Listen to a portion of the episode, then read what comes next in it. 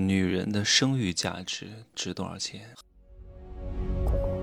没有事实，没有真相，只有认知，而认知才是无限接近真相背后的真相的唯一路径。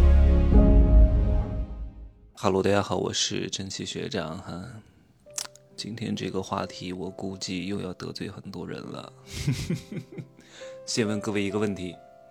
请问你觉得你的生育价值值多少钱？生孩子给一个男人，你想要多少钱？嗯，你说我的生育价值是无价的，不要跟我讲什么无价，无价看感觉，这种东西是最不靠谱的。什么叫看感觉？就是我不知道我喜欢什么，但是我喜欢最好的，最好是长得高、长得帅还有钱。啊，富二代、富一代、创一代，有颜有脑，有有有有有身材啊，啥都有，看感觉，这种人我的感觉才会好，对吧？无价是什么？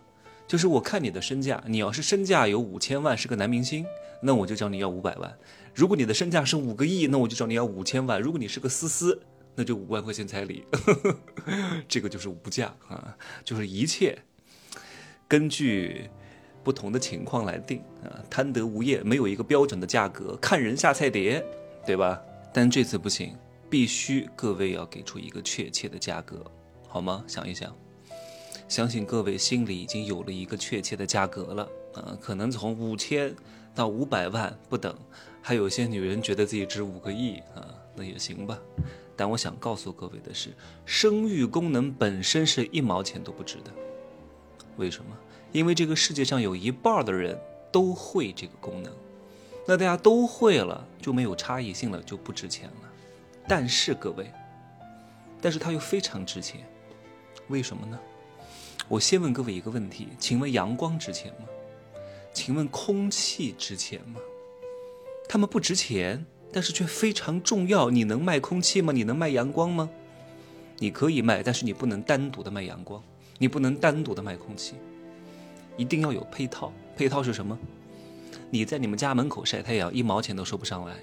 但是呢，你如果去夏威夷晒太阳，去普吉岛晒太阳，去苏梅岛晒太阳，去圣淘沙晒太阳，去这这个什么布里斯班晒太阳，去琉球群岛晒太阳，对吧？也是卖阳光，但是为什么能收你一万块钱一天？因为本质上这个阳光背后卖的是整个的配套。五星级酒店人员的工资、沙滩和各种各样的商业设施和游乐设施供给你了，然后你告诉自己，我来夏威夷来享受阳光和沙滩，阳光沙滩都不要钱，但是你却为什么付了这个高昂的价格？嗯，空气也不要钱，但是你去这个九寨沟那儿去呼吸新鲜空气是要收费的，你在那边刚开的一个。瑞斯卡尔顿的影视酒店，呼吸那里的空气是要收费的，因为本身空气不值钱，但是空气背后带来的配套是值钱的。生育功能本身不值钱，但是什么人生很重要，你能够给他提供什么样的配套很重要，决定了你的生育价值能值多少钱。那这个时候又有人问我了，他说：“真奇学长，你不是选择通过一种特殊的方式来要孩子吗？”而且你为这个特殊的方式付了费用，你怎么能说生育价值不值钱呢？这个我要从两点层面来讲。第一个层面是卵妹啊，就是提供卵子的人。请问我会要一个只有一米三的女人吗？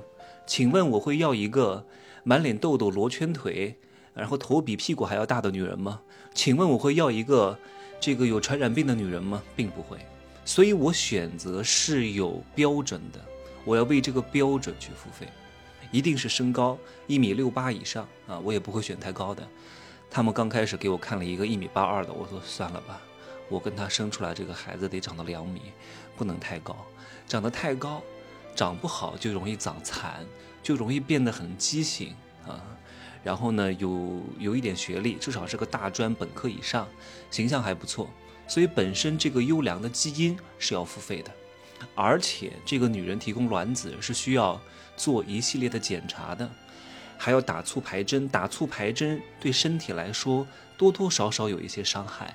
然后取卵子，而且女人一生的排卵数量是恒定的，你需要为她承担的这个健康风险去付费，这是第一个层面。第二个层面叫孕母啊，孕母为你生了一个孩子一年的时间，肯定要收费。为什么呢？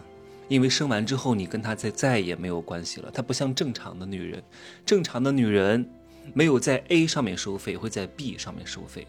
对吧？就是他帮你生了一年的孩子，以后你可能会供养这个女人，给这个女人生活费、补偿费等等一系列的东西，而且这个女人跟你结婚还有可能分走你的财产。但是代母就是一竿子买卖，就是就是为你提供了服务之后，付出了一年的时间，付出了身体的健康的代价，老了五岁以后和你没有任何关系，不可能对你的财产有任何的剥夺和分离。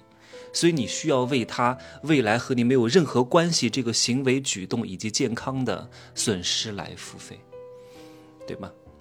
因为你不付钱，就没有人来帮你做这个事情。讲了这么多，没有把各位讲懵吧？那生育到底值多少钱呢？到底值不值钱呢？值钱，它也不值钱。值钱是取决于你本身占了多少资源，以及你能不能找到一个比较高的接盘侠。如果你就是个思思。运气也不怎么好，嫁给了一个思思，那你的生育价值就不值钱，甚至还要倒贴，还要赔本儿。因为思思对你的付出没有任何感恩之心的，甚至还要从你身上薅羊毛。你找了六块腹肌弱男，贪图对方的长相，给对方生了个孩子，那你的生育价值就不值钱。对方不会为你的付出付出一毛钱的代价的，还要从你身上捞很多钱来供养他。最后你让他不爽了，他就一脚把你踹了，你就变成了一个单亲妈妈。但是如果你找到一个相对来说比较优质的男人，优质男人是有责任感的，是能够体察到对方的付出的。因为一个成功的男人，他一定是懂得背后一定要有一个稳定大后方的女人的，是家里的风水的女人的，是家里的二把手的女人的。你做的一切，她是看在心里，哪怕她嘴上不说，她会给你回馈的。你想想看，你值多少钱？对吧？你为他生孩子，又老了五岁，然后呢，带一个孩子，你就算请一个月嫂，一个月要多少钱？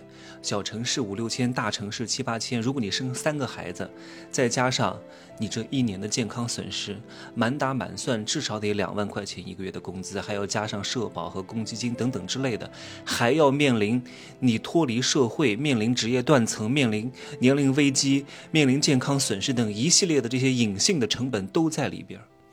一个优质的男人是会为你的这些付出买单的，但是如果一个自私的男人，哪怕他有责任心，哪怕他懂得为你的付出去给到你一些回馈，但是他有心无力呀，他没法给你呀，甚至大多数自私男人他都意识不到这一点的，他觉得你就应该在家里做家务，就觉得你应该生孩子，对吧？